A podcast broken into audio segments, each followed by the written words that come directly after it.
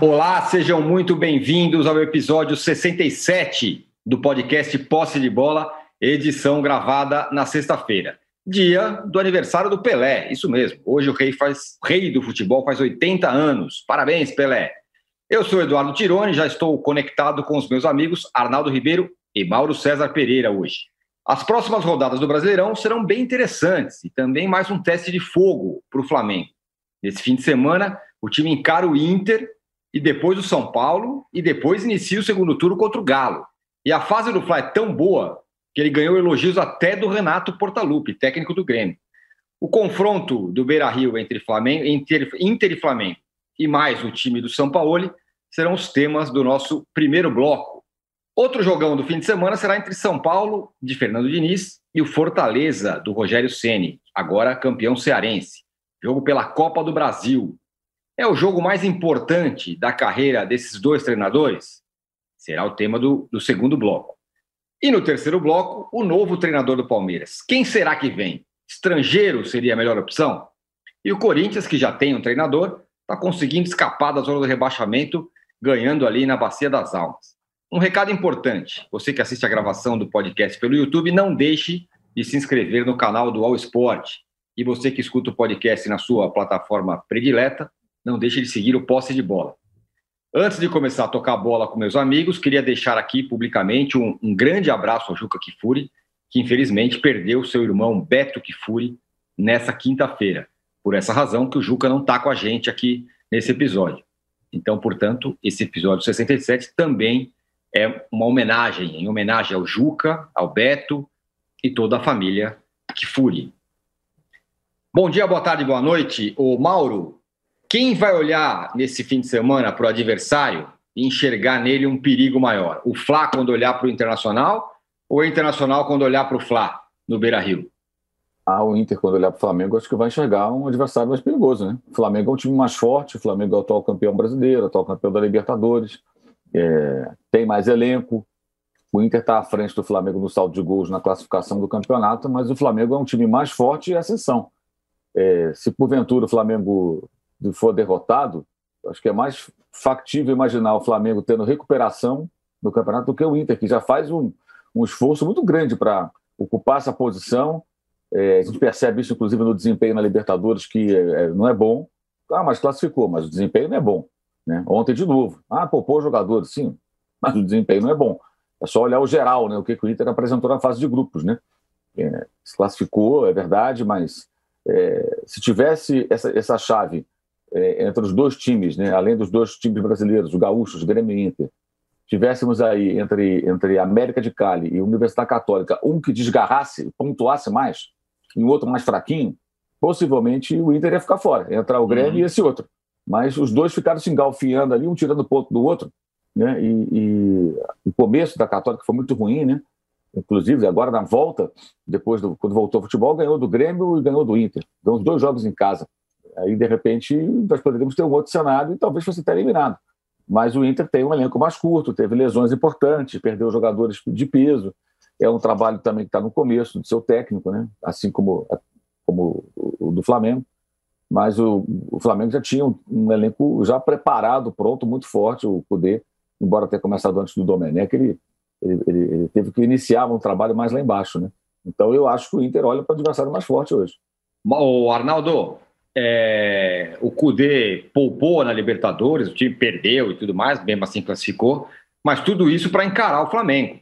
É, mas o que o Mauro falou é que o, o, time do Flamengo é mais forte, né? O elenco e tudo mais. É, eu tenho a sensação que o caminho para o Inter, por incrível que pareça, a Libertadores é mais possível do que o Campeonato Brasileiro. Mas, de qualquer forma, o Inter vai aí com força total, ou pelo menos com uma, o melhor que pode contra o Flamengo.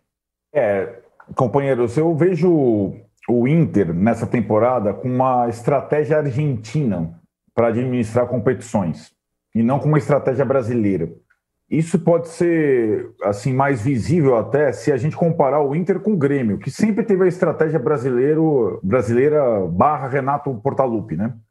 É, que é ah, o torneio principal de pontos corridos vai deixando de lado, vai deixando de lado até não ter mais condição de brigar lá em cima tem, acho que, dois fatores. É, o fato de o Inter não ganhar um torneio nacional desde 1979 e até institucionalmente ser mais importante para o Inter a briga pelo brasileiro do que propriamente pelo um torneio sul-americano, e a presença de um técnico argentino que está acostumado a viver a Libertadores desde que jogava é, de uma seguinte forma: a fase de grupos é uma etapa, o mata-mata é outro campeonato.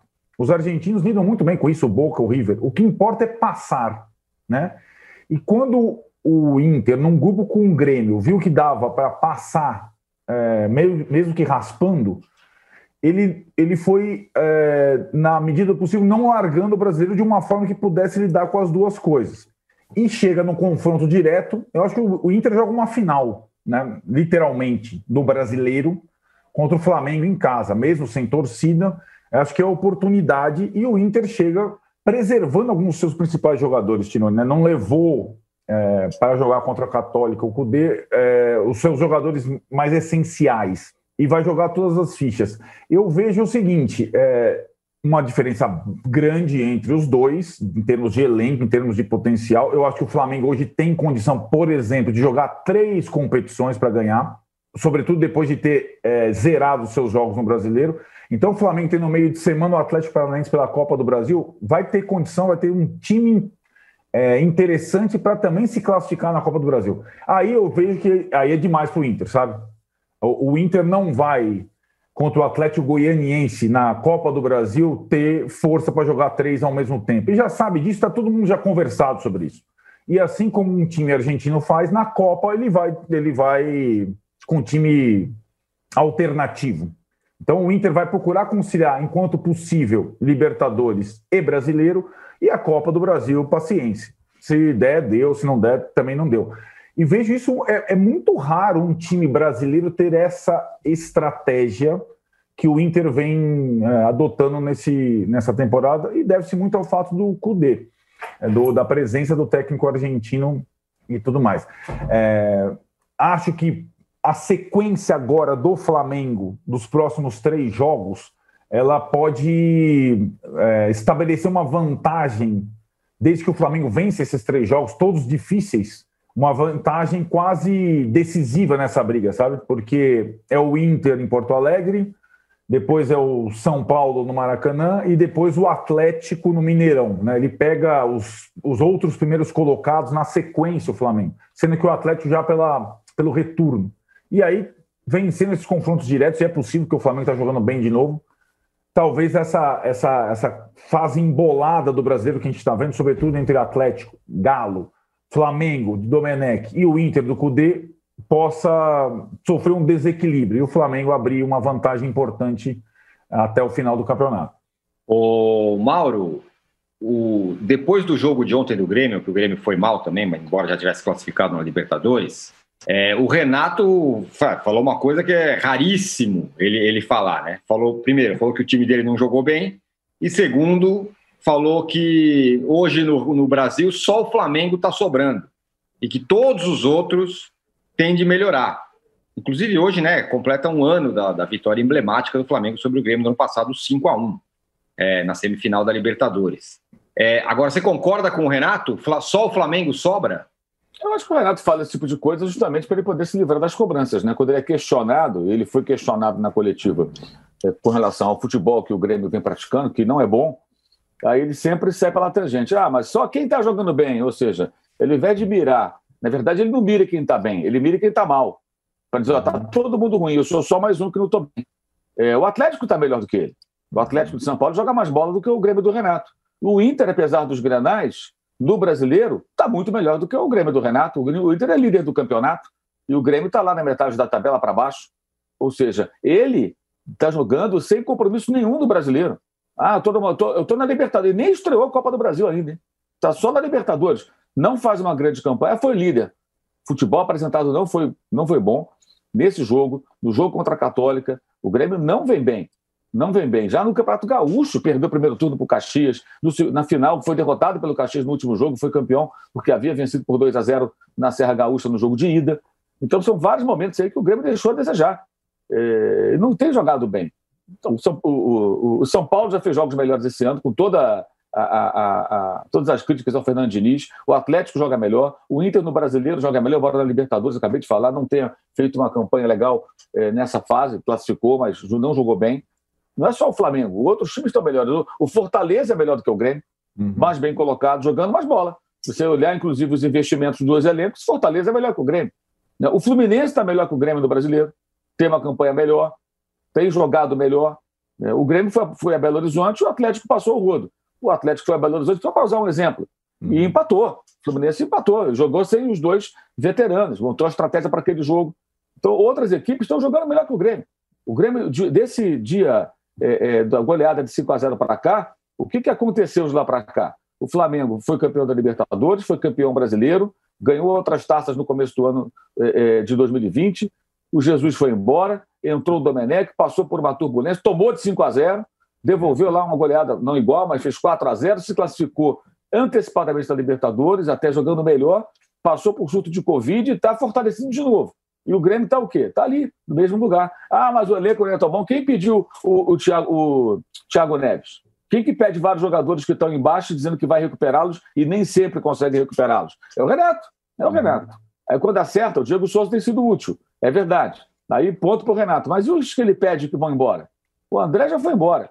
Né? O, Thiago, o Thiago Neres foi embora. Tem vários. Esses, o Robinho mesmo, né, que perdeu. Vários né, nomes.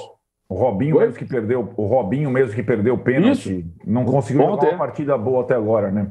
Pois é, são vários jogadores que ele pediu. Então, é, tem a chancela do Renato. Só que o Renato ele, ele, ele, ele, ele tem uma, um tamanho histórico né, no Grêmio que é uma, uma capa que o protege, é uma coraça protetora. Então ele faz o que ele quer, ele fala o que ele quer, ele nunca é questionado como um ser humano mortal. Se existe um imortal no Grêmio, é o próprio Renato. Esse é o imortal do Grêmio. Ele pode fazer o que ele quiser, ele pode falar o que ele quiser, que sempre vai ser defendido por parte da torcida. Isso aí é líquido certo. Certamente, nesse momento que eu estou dizendo isso aqui, algum gremista ou alguns gremistas que estão acompanhando, ou vários até, já estão, ah, que né, gosta do Renato. Não, não é que eu não gosto do Renato, tem nada contra o Renato. O trabalho atual não é bom. Não é bom. E ele nunca, nunca fala sobre isso. Ele sempre sai para lá tangente, joga com as palavras, ele é malandro, esperto. Né? Aí ele vem com essa, ah, não, ninguém está bem. Pode ser que ninguém esteja jogando futebol excepcional, mas existem equipes no Brasil, no Campeonato Nacional, jogando melhor do que o, do que o Grêmio. É, o Arnaldo, agora, se a gente pegar o aquele bela história, né? pegar o recorte do campeonato, o recorte do campeonato mostra o Flamengo é, crescendo, né? E aí já tá todo mundo com medo do Flamengo. Time do Domenech tá, tá se acertando e tudo mais, ganhando, passou por cima do Corinthians e tudo e etc. E por outro lado, o, o Galo, que todo mundo falava, não, isso aí só tem uma competição, pô, o São Paulo vai arrebentar, vai não sei o quê, dando algum sinal de, de, de fragilidade ou pelo menos é, tropeçando no meio do caminho, como aconteceu no, no último, na última partida contra o Bahia. Uhum. O Galo não entra nesse time de quem está sobrando? É, ele não digo que está sobrando, né? É, porque justamente por esse, esse, fato que você descreveu bem, que é a questão da frente única. O, o Galo teria condição de sobrar jogando só um campeonato quando todo mundo está se engalfinhando. Eu, eu, essas oscilações, eu acho que são até normais se você pensar e pegar o exemplo do Santos do São Paulo no campeonato passado, na temporada passada. Né? É, e acho também que há algum tempo, Tironi, vai, vai algumas semanas já, quando o Galo despontou, é, a, os times começaram a se preparar melhor para jogar, especialmente. Posso pegar o exemplo do, do Fortaleza que o Mauro descreveu, que o Rogério Ceni antes do jogo, ah, eu, eu, quando eu enfrento o São Paulo, eu vou fazer tal coisa. O Odair, quando foi enfrentar o São Paulo, o Mauro também citou o Fluminense, eu vou. Então o Galo começou a ser um time visado, né? Todo aquele alvo que era Flamengo, ah, o Flamengo. Jogo com o Flamengo é especial. O jogo com o Atlético passou a ser especial também. Passou a ser considerado. Muito porque o São Paulo desafia os treinadores. Acho legal isso, acho interessante.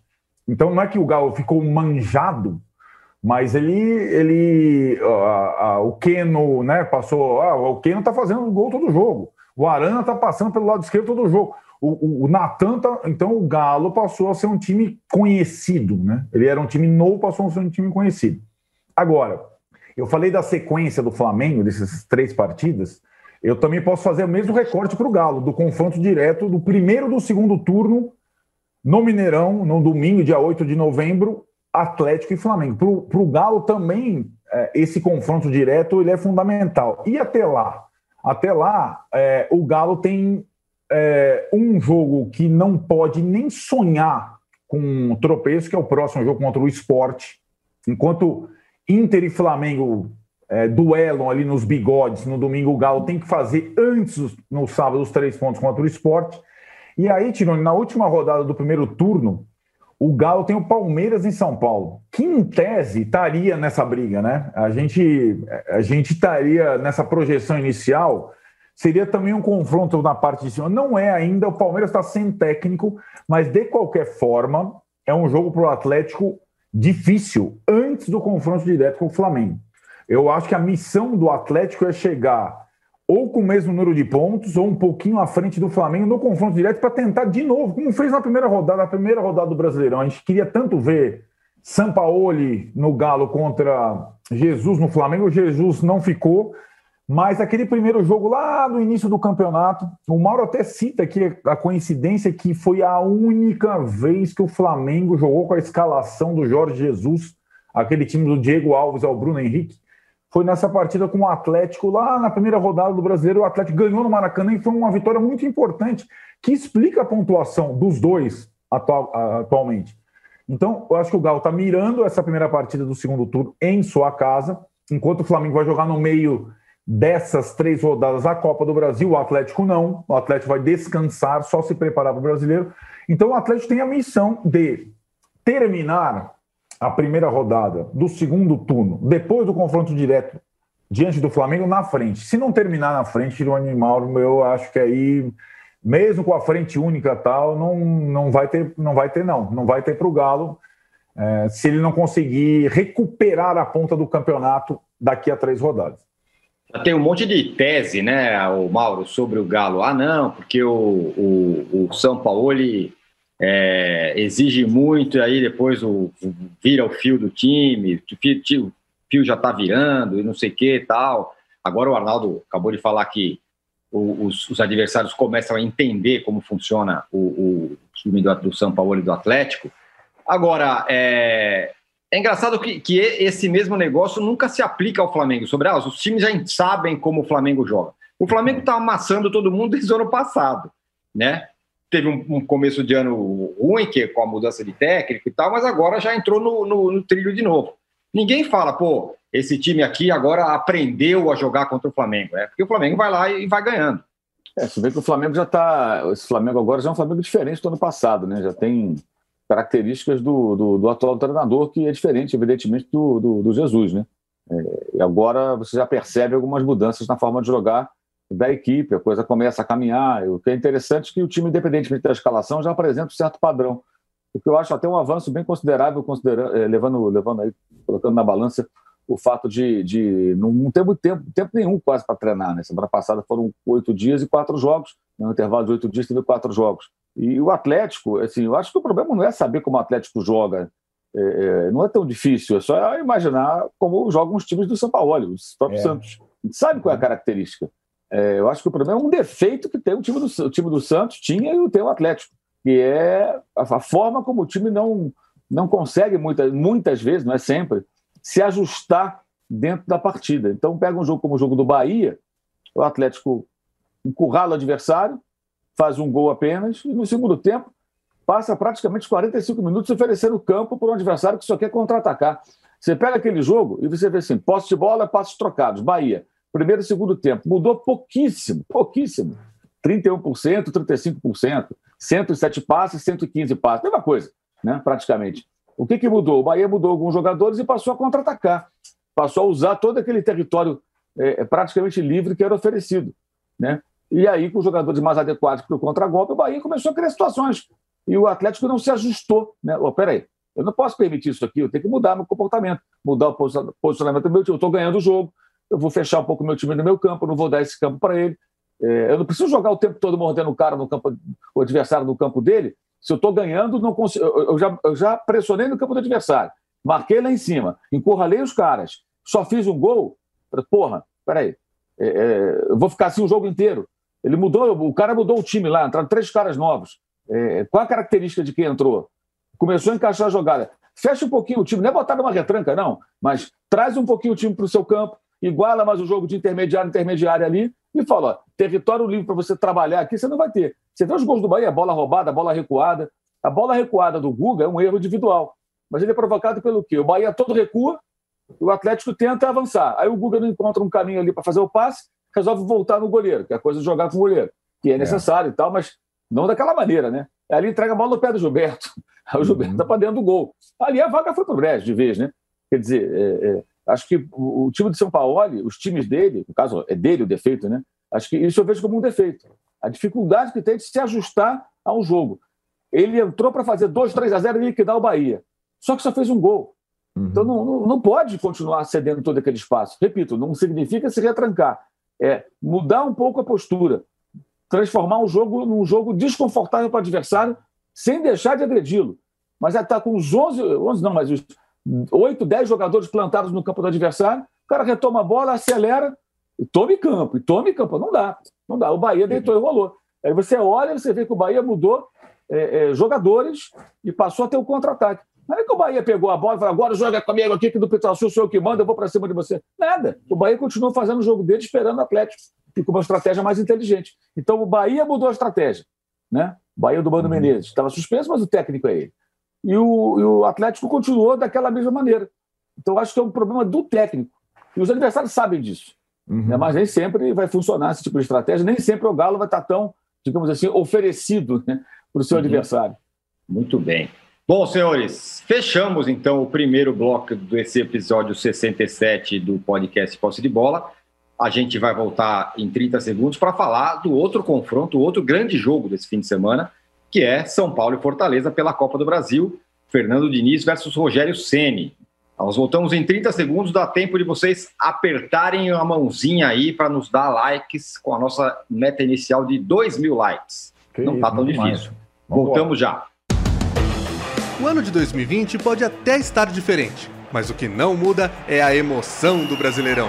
É disputa para entrar no G4, briga para escapar do rebaixamento, polêmica com VAR, enfim, é o maior campeonato do futebol nacional. E com o All Sport Clube você assiste aos jogos do Brasileirão ao vivo no EI Plus.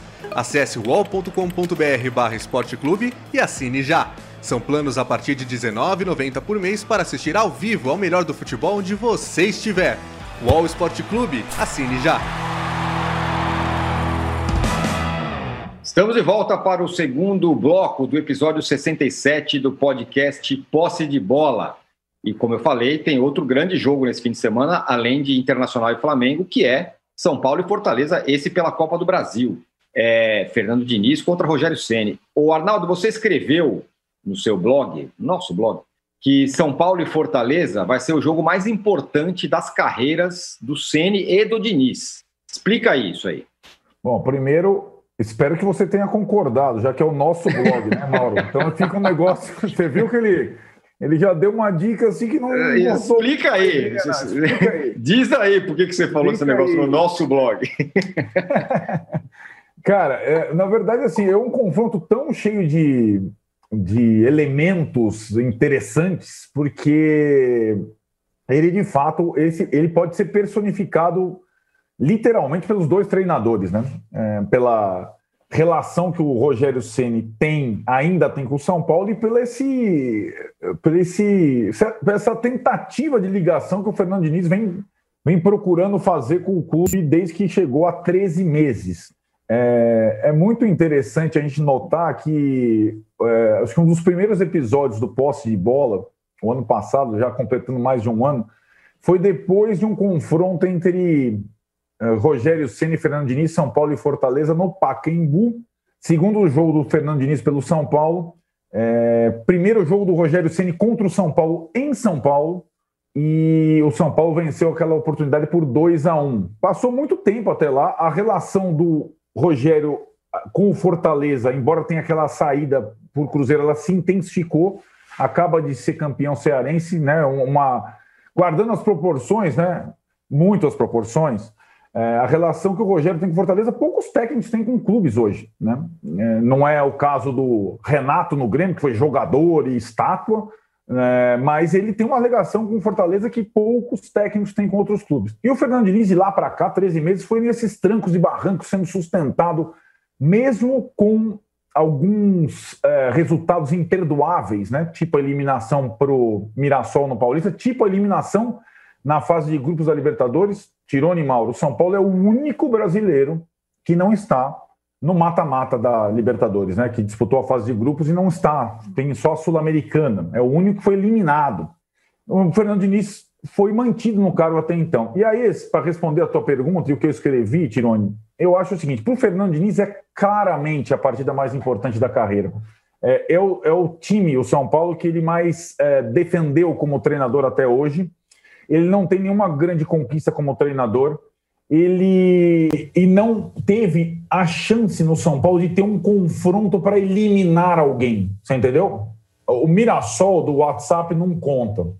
Sinto muito, uma partida só. Nem era considerada na época uma partida decisiva, se a gente for considerar. Agora é uma partida decisiva. E justamente contra quem? Contra o Rogério Ceni, que é a grande sombra que o, que o Fernando Diniz é, Rogério Ceni e São Paulo, Rogério Ceni tendo sucesso como treinador, está claro, está evidente. Os candidatos à presidência do São Paulo estão querendo falar com o Rogério Ceni, marcando reunião para o ano que vem. E o Fernando Diniz tem uma chance grande de provar que é um técnico à altura do Rogério Ceni. Hoje ele é considerado, tendo mais tempo de carreira, um técnico inferior ao Rogério Ceni.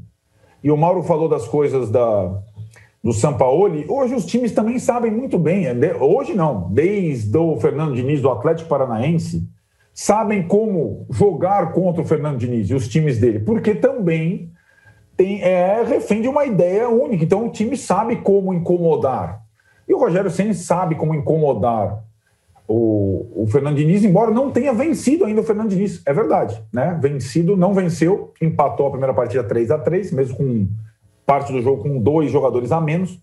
Então, por tudo isso, acho que o Fernando Diniz, mesmo que ele não continue no São Paulo no ano que vem com o próximo presidente, é importante demais ele mostrar: olha, eu sou capaz sim de eliminar um adversário num torneio que o São Paulo nunca ganhou e o meu adversário é o Rogério Ceni. Seria uma vitória pessoal muito grande do Fernando Diniz. Para o Rogério Ceni, eu acho que aquela é, seria um, um, digamos uma, uma chancela última é, de melhor treinador brasileiro no momento, né? Depois de um ano muito bom de, do título recente do, do estadual, é, de uma campanha no brasileiro impressionante, né? Numa parte de cima da tabela, e assim, e dá para perceber é, dessa vez a fome que ele tem, e ele sabe o peso de eliminar o São Paulo, o seu São Paulo, no seu Morumbi, diante de uma gestão que está né, tá em reta final que o, digamos, o demitiu lá atrás e o afastou do São Paulo. Então, para ele também tem um sabor particular muito grande. O interessante, até a gente conversava sobre isso ontem, né, Tirani, é que desta vez a torcida do São Paulo, que não pode ir a campo, diferentemente daquele São Paulo e Fortaleza lá do ano passado do Pacaembu, quando recebeu o Rogério Senna, a torcida do São Paulo dessa vez que apenas pode decorar o estádio com bandeiras, faixas, etc., decidiu não levar, é, não colocar, não é, mostrar as bandeiras, faixas inúmeras que ela tem é, homenageando o Rogério Ceni, porque ela considera que o Rogério Ceni, enfim, é no domingo adversário. É curioso isso também, né? Porque até então não foi considerado adversário o Rogério Ceni nos outros confrontos. Era sempre homenagem, homenagem, homenagem no Paquembu cheio, homenagem no Murumbi vazio nessa primeira rodada de brasileiro para o São Paulo, na partida que o São Paulo ganhou por 1 a 0 gol do Daniel Alves. Agora o Rogério Ceni é adversário é, para a torcida do São Paulo. Então esse é um jogo que tem todos esses componentes, tendo os treinadores como protagonista. Espero ter convencido você, caro âncora, caro parceiro de blog, que é a partida mais importante, sim, das carreiras de Rogério, das carreiras curtas até agora de Rogério Senna e Fernando Diniz. Eu concordo com metade do que você está falando. Eu tá concordo vendo? que é mais é a carreira é a, é, a, é, é a partida mais importante da carreira do Diniz, mas acho que não é a partida mais importante da carreira do Ceni. Eu vou explicar para você e vou encomendar e vou encaminhar a pergunta para o Mauro. Porque eu acho assim que o que o Rogério Ceni, por incrível que pareça, ele já tem alguma coisa consolidada. Todo mundo está falando que o Rogério Ceni é o, talvez o melhor técnico do Brasil hoje, se não é um dos melhores e tudo mais. E o Diniz, é, há 13 meses no São Paulo, ele tenta mostrar que sim, que ele pode, que ele é bom, que ele não é, é que o time dele pode funcionar, que o time dele pode ser eficiente. Então, acho que para ele, sim, essa vitória é importante. E para o Ceni acho que tanto faz. O Ceni, o Fortaleza chegou até onde chegou e se não for mais além, não vai cair, dificilmente vai cair na conta do Ceni, vai cair na conta de que o time, é, do ponto de vista técnico, não é tão, tão bom quanto o São Paulo. Agora, Mauro, você acha que essa classificação é, é mais importante para o Diniz do que para o Ceni? É, vamos pensar assim, quem alguém vai ser eliminado. Se for o Ceni, eu acho que vai ser um problema para ele. Vai ser considerado algo do jogo, um elenco mais forte do que o do Fortaleza. O São Paulo tem um elenco bem mais forte. Só o, o custo mensal do Daniel Alves deve pagar a folha, a folha cobrir quase toda a folha de pagamento, se não toda a folha de pagamento do, do Fortaleza. Uhum. É, fora de casa e tudo mais. O jogo de ida, expulsões, né? O time não perdeu o jogo. Então, acho que uma derrota, uma eliminação que não seja uma goleada, eu não acho que alguém vai fazer qualquer tipo de protesto contra o Rogério.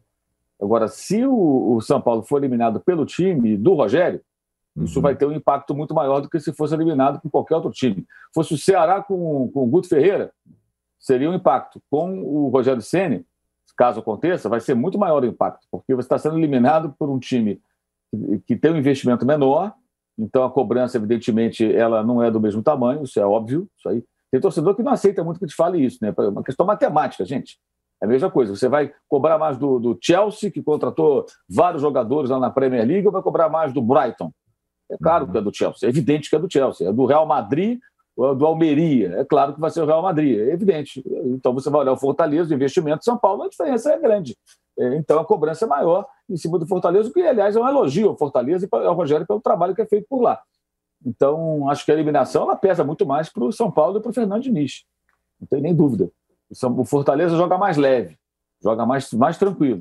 Vai fazer o jogo dele sabendo, ó, estamos aqui. Se gente passar, fizemos história. Se não passar, é, jogando a partida digna, brigando, competindo, ninguém vai poder falar ah, o time do Fortaleza é banana, o time do Fortaleza. Não, ninguém vai falar isso. Ninguém vai dizer nada. Vai continuar remando no Brasileirão, é, é, buscando uma boa colocação como no ano passado.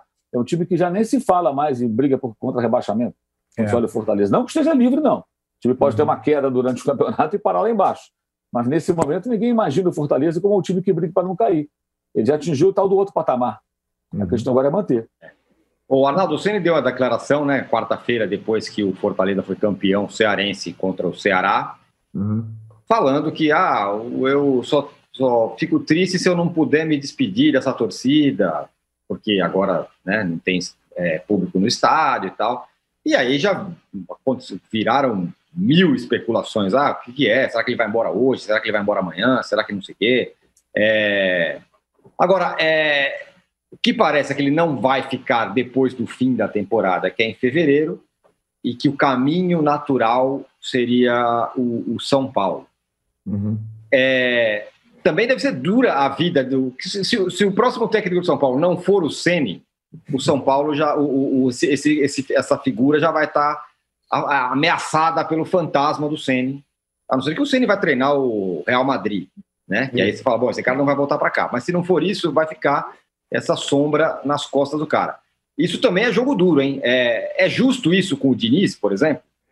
Eu acho que é justo com o Diniz, sim. E posso te dar um exemplo é, de um grande clube europeu é, que tinha um treinador é, com muito mais ligação que o Diniz tem com o São Paulo e que decidiu, ao final da temporada, trocar de treinador por um treinador indiscutível e foi o Bayern de Munique, quando decidiu contratar o Guardiola e tendo no comando o Heynckes, que era um cara histórico ali e tudo mais, e que no, na parte final da temporada, mais ou menos esse recorte, Tirone, está fazendo, meses antes da. Então, é, a temporada brasileira vai acabar em fevereiro. A diretoria do Bayern decidiu contratar o Guardiola, que só aceitou assumir o clube para o início da temporada seguinte, tendo os campeonatos em vigência no comando do Jupp Heynckes. O que, que o Jupp Heynckes fez e o Bayern fizeram? É, venceram todos os campeonatos. Foi a melhor temporada do Bayern em todos os tempos. Venceram a Bundesliga, a Copa da Alemanha e a Champions. E mesmo assim, vem Guardiola, saiu Heinz. Eu não estou comparando São Paulo a Bayern, Ceni com Guardiola e Diniz com Heinkens. Pelo amor de Deus, eu estou só fazendo um recorte. E acho que a próxima presidência do São Paulo tem uma alternativa barra solução óbvia se não dá para começar o mandato que inicia no 1 de janeiro com o Ceni como treinador, porque a temporada vai estar no seu final, a temporada atual, é perfeitamente possível substituir ou já alinhavar ou já contratar o Ceni para ser o técnico do São Paulo na temporada 2021.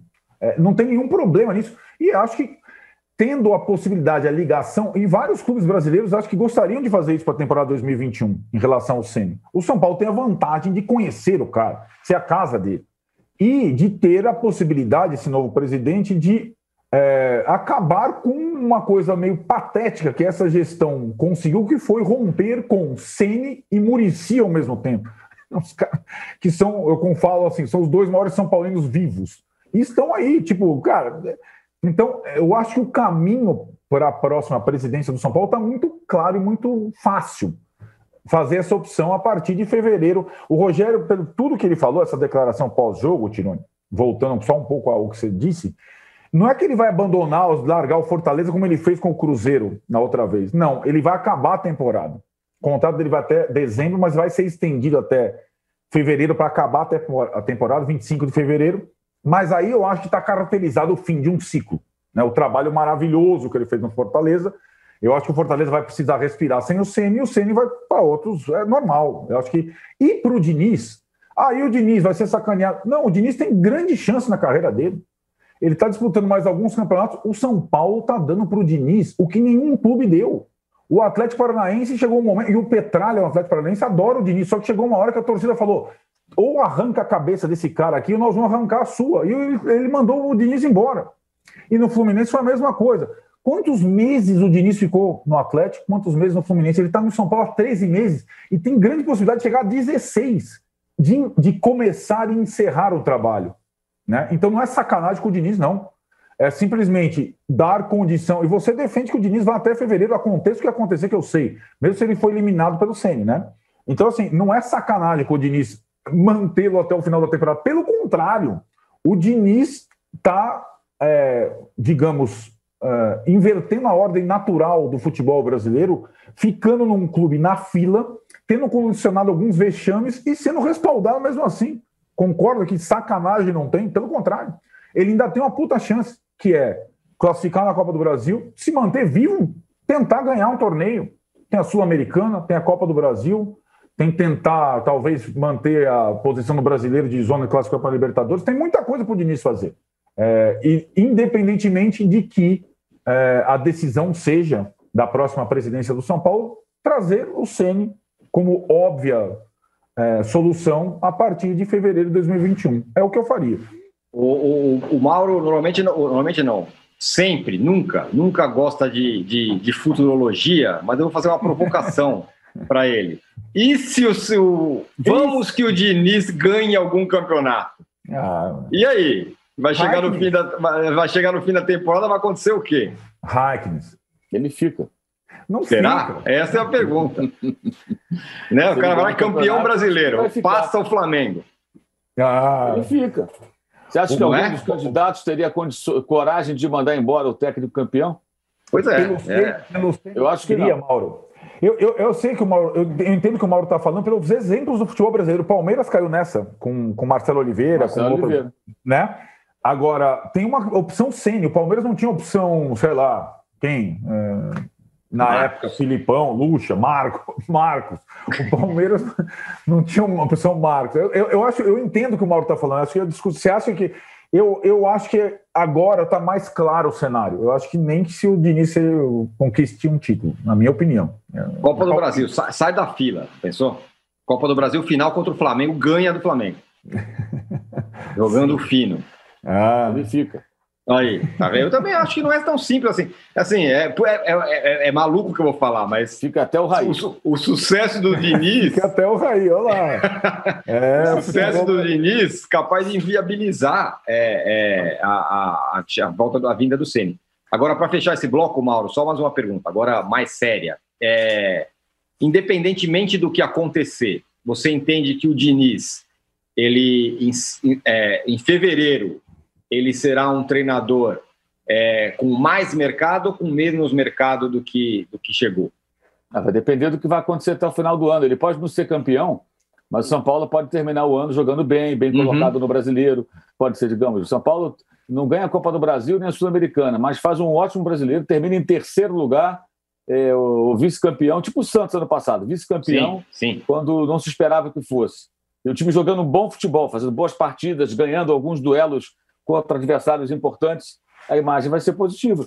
Não vai ser o campeão, a torcida não vai encher a barriga, mas uh, vai ser sucesso de crítica, né? Uhum. E aí ele, ele fica mais, mais valorizado. É, acho que é possível. Esse período agora é que vai dizer. Né? E tem muita coisa para acontecer, né? São muitos jogos ainda, mais de metade do brasileiro. É, Copa do Brasil, os times estão entrando agora. No caso do São Paulo, só fez um jogo. Se avançar, terá outros tantos. Sul-Americana tem tanta coisa para acontecer, ele tem a oportunidade de, mesmo que ele não fique, de, de, de se valorizar, de terminar o ano é, bem, bem, cotado. E no final do ano, no final da temporada, na verdade, não ano, né, vai ser em fevereiro, é, e sempre que termina uma temporada, o que não falta é time procurando técnico, porque a maioria está sempre insatisfeita. A maioria está sempre insatisfeita com o técnico, está sempre querendo trocar, tá uma merda, tal. Isso é muito comum. Então, vai depender do que ele vai aprontar. Ele, ah, mas se ele terminar o ano em alta, porque ele sairia do São Paulo? Talvez por um desgaste. O desgaste dele no São Paulo é evidente. E talvez o, o que para o mercado pode ser visto como bom, pode não ser o bastante para o clube por conta da expectativa de título, caso ele não venha. Então, acho que é possível até que ele não seja campeão, mas ele saia com a imagem dele me melhor do que, do que nos momentos em que ele balançou bastante. Né? E balançou mesmo, hein? É, balançou mesmo. Balançou a criança, quem segurou ali foi o Raí. Foi. O Raí, eu, eu tenho, na, na, minha percepção, é, é, ele, ele, não foi demitido em dado momento, porque o Raí segurou e o presidente o Leco estava com Covid. Tivesse é. o Leco saudável ali, firme e forte, talvez tivesse dado uma canetada e ia cair todo mundo. Mas justamente no pior momento, ele estava internado, saindo da UTI, não ia tomar uma decisão dessa, né? Ainda mais com o mandato no final. Tivesse no, no outro momento, talvez tivesse sido limado, limado, porque passou perto. Passou perto. Exatamente. Especialmente quando a, quando a eliminação da Libertadores se tornou algo concreto, né? Uhum, uhum. Porque havia aquela esperança, ainda dá, ainda dá. Aí quando a maneira que perdeu para o River Plate ali, que você vê que, pô, primeiro empatou em São Paulo, não, não conseguiu fazer um gol, foram gols contra. Isso, e perdeu para o River na Argentina, perdeu bem perdido, né? No São Paulo não competiu para valer com o River Plate. Não, ali ficou muito claro a distância. Não, é, e ali, para mim, assim, ah, mas, mas, o River é muito forte, sim, mas ficou claro assim, a, a diferença. Acho que ali ficou é. muito claro. Ali, para mim, foi o pior momento. E foi justamente quando o Leco estava saindo da UTI. Uhum. E a pressão era grande pela demissão, mas o presidente saindo, o Raiz segurando. Imagina o cara saindo da UTI com Covid, o homem já com uma idade mais avançada, dando canetada para demitir técnico. Foi, foi, a sorte dele ali. Se acontece de um outro cenário, eu acho que ele já teria caído naquele momento. É. Eu acho que ele não ia, não ia segurar. Aí conseguiu alguns resultados, a coisa deu uma acalmada. Né? A coisa acalmou, agora segue o barco. Mas a irregularidade continua. É. Como nós vimos, por exemplo, contra o Grêmio. É. A que ponto chegamos, né? O Vinícius foi demitido porque o presidente, presidente, porque o presidente estava com Covid sem forças para segurar a caneta ali e, e, demitir. Mas enfim. Bom, fechamos o segundo bloco do episódio 67 do podcast Posse de Bola. Já que a gente está falando de técnico, vamos falar mais de técnico no próximo bloco, porque o Palmeiras está atrás de treinador já tomou o não do Ramires, já flertou com o Kik Setien, agora estão falando em Heinz. O Mauro conhece bem o Heinz, vai conversar um pouco mais com a gente sobre isso no terceiro bloco. Chegamos na nossa meta de 3 mil likes, queremos chegar nos 4 mil. Então, por ir. favor, nos deem likes aí e voltamos em 30 segundos. Baixo Clero é o podcast de política do UOL. Toda semana eu, Carla Bigato, converso com os comentaristas Maria Carolina Trevisan e Diogo Schelp sobre temas que dominam a pauta política brasileira. Você pode ouvir o Baixo Clero e outros programas do UOL em uol.com.br podcasts, no YouTube e também nas principais plataformas de distribuição de podcasts. Estamos de volta para o terceiro bloco do episódio 67 do podcast Posse de Bola. O Palmeiras, como eu falei é, antes de encerrar o, o, outro bloco, flertou aí com. Flertou não. Tentou o Miguel Angel Ramírez, não teve acerto. Pintou uma história de Kik Setien. E agora a conversa, sobretudo partindo mais até da torcida do que exatamente de dentro do Palmeiras, é o Heinz.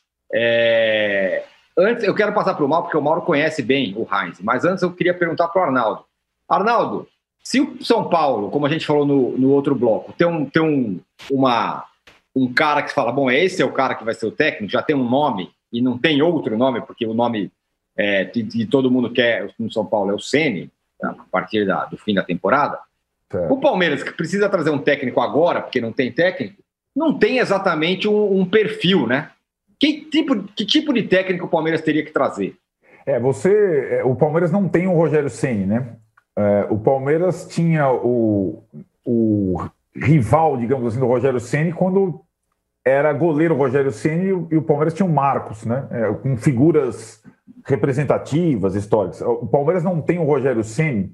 É, quer dizer o seguinte: o Palmeiras não tem um técnico ligado ao clube é, e numa fase é, promissora e fazendo um grande trabalho. Digamos que ele gastou essas, essas alternativas com Filipão e Luxemburgo, a mais recente, certo? técnicos que tinham ligação com o clube anterior e que não tinham necessariamente, aliás, não tinham a ver com essa tal de ideia da diretoria do Palmeiras de um jogo mais moderno. Eles usam essa palavra, mais moderno, mais agressivo, mais então, não tem alguém ligado ao Palmeiras umbilicalmente, como o Rogério ao São Paulo, para fazer essa troca. Tanto que saiu o Luxemburgo e o Palmeiras ficou é, nessa, nessa procura sem ter essa convicção que você mesmo notou, Tironi.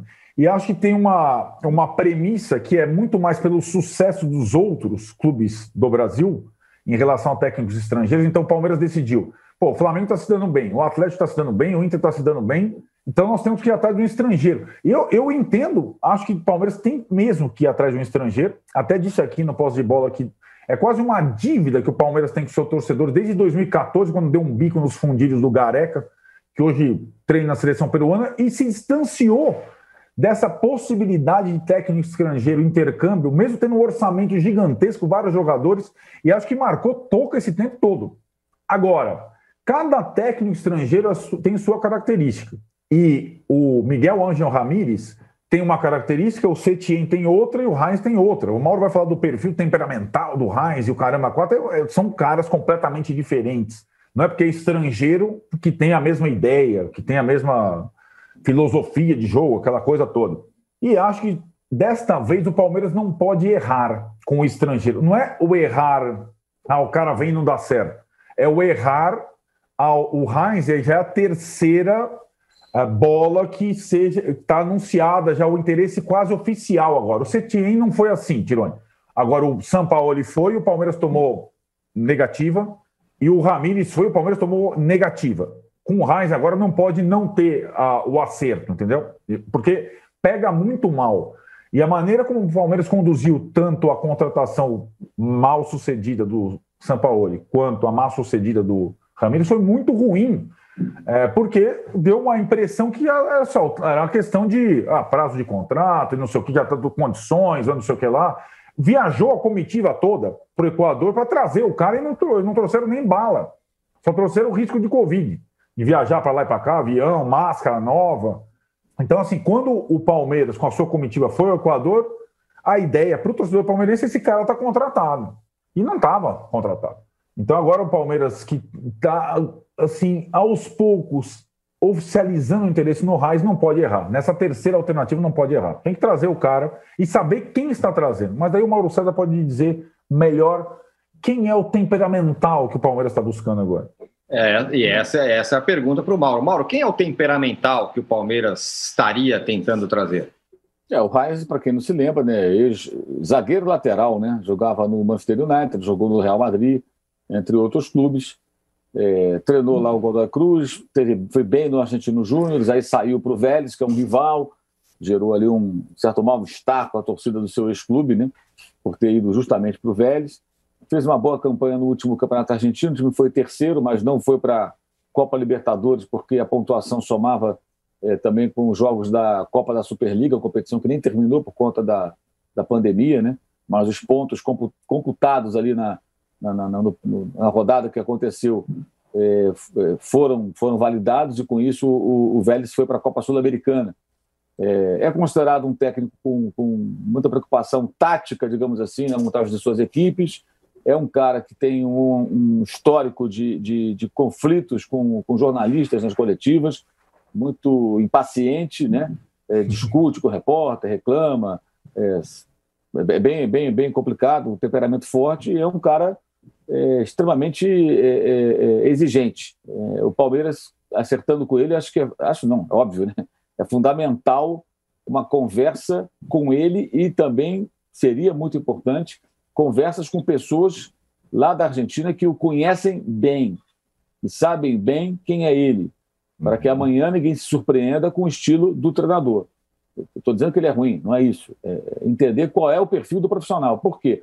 Se eh, você traz de fora um, eh, um técnico que tem eh, essa, essa, digamos assim, eh, conduta muito exigente, eh, o cara muito profissional muito exigente, e às vezes até impaciente, eh, tem que haver uma preparação para a torcida, para a imprensa. Não digo que tem que paparicar ninguém, não, mas ó, estamos trazendo um técnico, sabemos quem estamos trazendo, sabemos qual é o perfil e sabemos, em outras palavras, sabemos a, a, a briga que estamos comprando. Porque a gente sabe como é que é. é se as coisas amanhã não vão bem, não vai faltar é, é, ex-jogador que hoje trabalha comentando futebol falando: não, o jogador não gosta disso, o jogador não entende isso, o jogador não aceita isso, o jogador não sei o quê. O jogador da onde? Do Brasil. Né? Porque os de lá estão aceitando, estão entendendo. É, por é. que, que não aceita? É, então, como é que vai ser aqui? É como que é o jogador, como que é o clube? Então, o Palmeiras tem que saber bem o que ele está fazendo? Porque são perfis diferentes. O Miguel Ramírez é um cara mais é um cara jovem, é, digamos assim, de um outro estilo, não é um cara tão agressivo, né? É. é o que eles têm em comum são estrangeiros, uhum. um, argentino e outro espanhol, mas não são perfis idênticos. É, agora, ah, então tem que ser um estrangeiro. Eu acho que a busca para um técnico de fora ela só reflete a, o, o, a falta de opções, de boas opções aqui no Brasil. Não existe uma boa opção, você não vê. Você vê alguns técnicos que são até bons profissionais, mas que já passaram por vários clubes e que não despertam tanta, digamos assim, expectativa. Você já tem uma ideia do que vai acontecer. Né? É, não é que sejam ruins, tem alguns nomes até que são bons, mas o Palmeiras quer mais, ele precisa de mais. E, tal, e talvez não, aparentemente, isso que o Palmeiras precisa já, começar a fazer já, Ninguém no Brasil oferece. Ninguém no Brasil oferece. Então vamos buscar alguém de fora. Agora, eu acho que o importante é isso. Essa é a minha dúvida. Será que eles têm essa noção do perfil, de quem é o cara, de como ele age, de como ele pensa? É... Eu estava até vendo ontem alguma uma matéria no, no La Nación, jornal argentino. A matéria já é de quando? Deixa eu ver a data exata aqui. É de março do ano passado. Só de porradaria dele com, com a imprensa. sabe? É, só assim, ele discutindo depois de derrota para o River, é, é, ele respondendo de forma atravessada. E isso vai acontecer aqui, se ele vir, claro, porque perguntas é, é, é, carinhosas virão, mas perguntas mais duras também vão aparecer. então, assim, não estou dizendo que não tem que contratar, tem que saber só quem é, para amanhã nos surpreender. E eu falo isso porque aqui no Brasil tem dessas coisas. O Centurion fez o gol do histórico título do Racing em 2014 foi Isso. contratado no ano seguinte pelo São Paulo. Os caras não sabiam qual era a posição dele. Verdade. Eu lembro de participar de programa na ESPN que a discussão era: o São Paulo tenta descobrir onde joga o Centurion. Falar, porra, na ponta esquerda.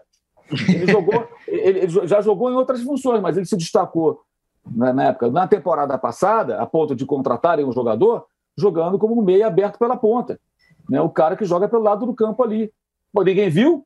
Pô, não, o cara jogava na Argentina, não jogava no Uzbequistão. Isso ele não sabia o que ele Os jogos passavam aqui na televisão do Brasil.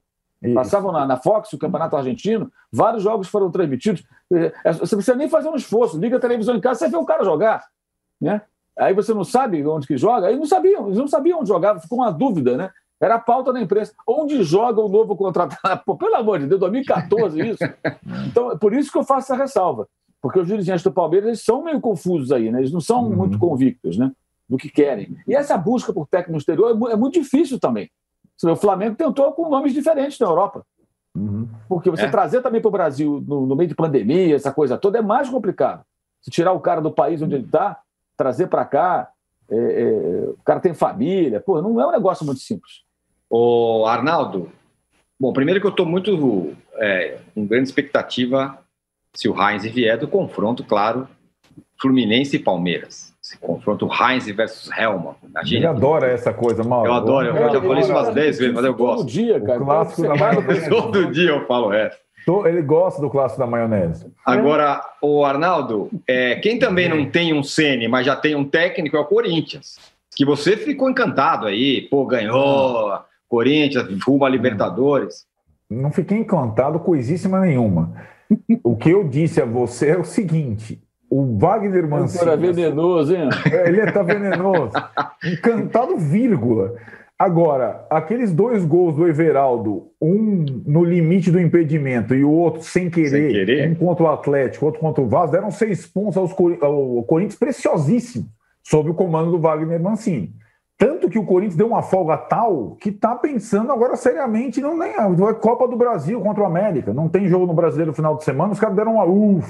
Teve nesse, entre essas duas vitórias a, a sacolada do Flamengo em plena Arena Itaquera, com, com requintes de Neoquímica né, Arena, com requintes de crueldade. Mas o fato é que, Tirone, os confrontos diretos contra os times ameaçados pelo rebaixamento, o Corinthians venceu dois sob o comando de Wagner Mancini, fora de casa os dois. Então isso tem um poder muito grande. O Corinthians não tem um Ceni, é verdade também, é, e acho que dá para explicar isso, que é o seguinte: o Corinthians não tem um técnico cuja próxima diretoria, a briga lá na eleição vai ser maior ainda que a do São Paulo, no mesmo período, que o próximo presidente possa dizer: ah, esse é o cara, como o São Paulo tem o Ceni, né? Ah, esse é o cara seria se o Tite tivesse disponível aí no mercado, sei lá, uma coisa desse tipo, né? Não tem o Tite disponível.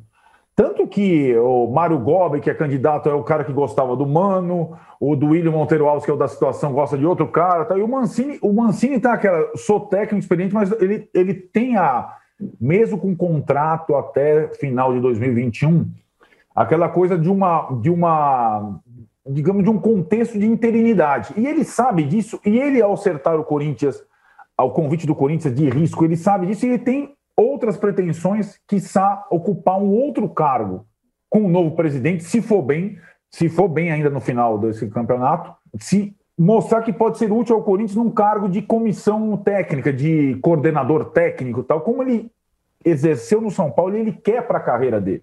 Ele não quer mas como o Alto Ori, que agora está no, no Atlético Paranaense como Red Coach, coisa maravilhosa, um organograma no Atlético Paranaense, Red Coach. Só um Paulo... parênteses, o Alto, o Alto está nessa tentativa de ser o Red, Co Red Coach há uns 15 anos. Né? Isso, exatamente. E, e, a cada entrevista como técnico do Botafogo, dá, eu não queria estar tá aqui mais, eu não queria estar tá aqui mais. exatamente. Queria... O Mancini, não... é, mas é. Estou... o Mancini não está nessa, né, de, nesse discurso, mas na cabeça dele tem essa coisa, ele quer fazer essa transição para outra função. E acho que talvez o sucesso, o sucesso bem entre aspas, do Corinthians nesse final de temporada não garanta ao Mancini o cargo de treinador na temporada seguinte, dependendo de quem for o presidente, mas pode, quem sabe, é, é, encaixá-lo num, numa, numa comissão técnica futura, num, numa estrutura de departamento de futebol diferente. Acho que isso está na cabeça dele. A missão atual é livrar o time dessa, dessa incômoda situação de zona de rebaixamento e acho que ele deu passos importantes com esses seis pontos. Acho que dificilmente o Corinthians, mesmo com um time bem limitado, volta para essa parte. Tem jogos a mais que os outros, mas está respirando hoje lá próximo do décimo lugar. É, eu acho que não está jogando nada e que eu acho que essa, essas duas vitórias completamente improváveis, uma hora pode virar derrota. Foi um gol sem querer e um gol aos 90, 99 minutos de jogo, enfim. Mas vamos ver o que vai acontecer com o Corinthians. Vocês ficaram me criticando aqui, eu estou sendo muito elogiado pela minha brincadeira do Helmans e Heinz. Olha lá, Mauro, caramba, tá vendo? ele não tá Bom, fazendo trocadilho com o Sapinto ainda, não, tipo as não, manchetes. Ele começa. Não, ele, ele, o, o Sapinto que não começou bem, mas também tem o estilo Heinz, né? Meio brigão e tal, como a gente é. já, já conversou aqui. Bom, senhores, muito obrigado. Chegamos ao fim desse episódio 67 do podcast Posse de Bola. Queria agradecer todo mundo que participou aqui, muita gente com a gente de novo, sempre. Obrigado, Mauro, obrigado, Arnaldo. E deixo aqui mais uma vez um grande, grande abraço para o nosso amigo Juca Kifuri, que lamentavelmente perdeu seu irmão, o Beto Kifuri, nessa quinta-feira, por isso que ele não está com a gente aqui hoje. Juca, força para você, um grande abraço e até mais, pessoal. Chega ao fim esse episódio do Posse de Bola. Lembrando que você também pode conferir mais opiniões e análises nos blogs dos comentaristas do UOL. Posse de Bola tem pauta e produção de Arnaldo Ribeiro e Eduardo Tironi, edição de áudio de Amer Menegassi e coordenação de Diogo Pinheiro.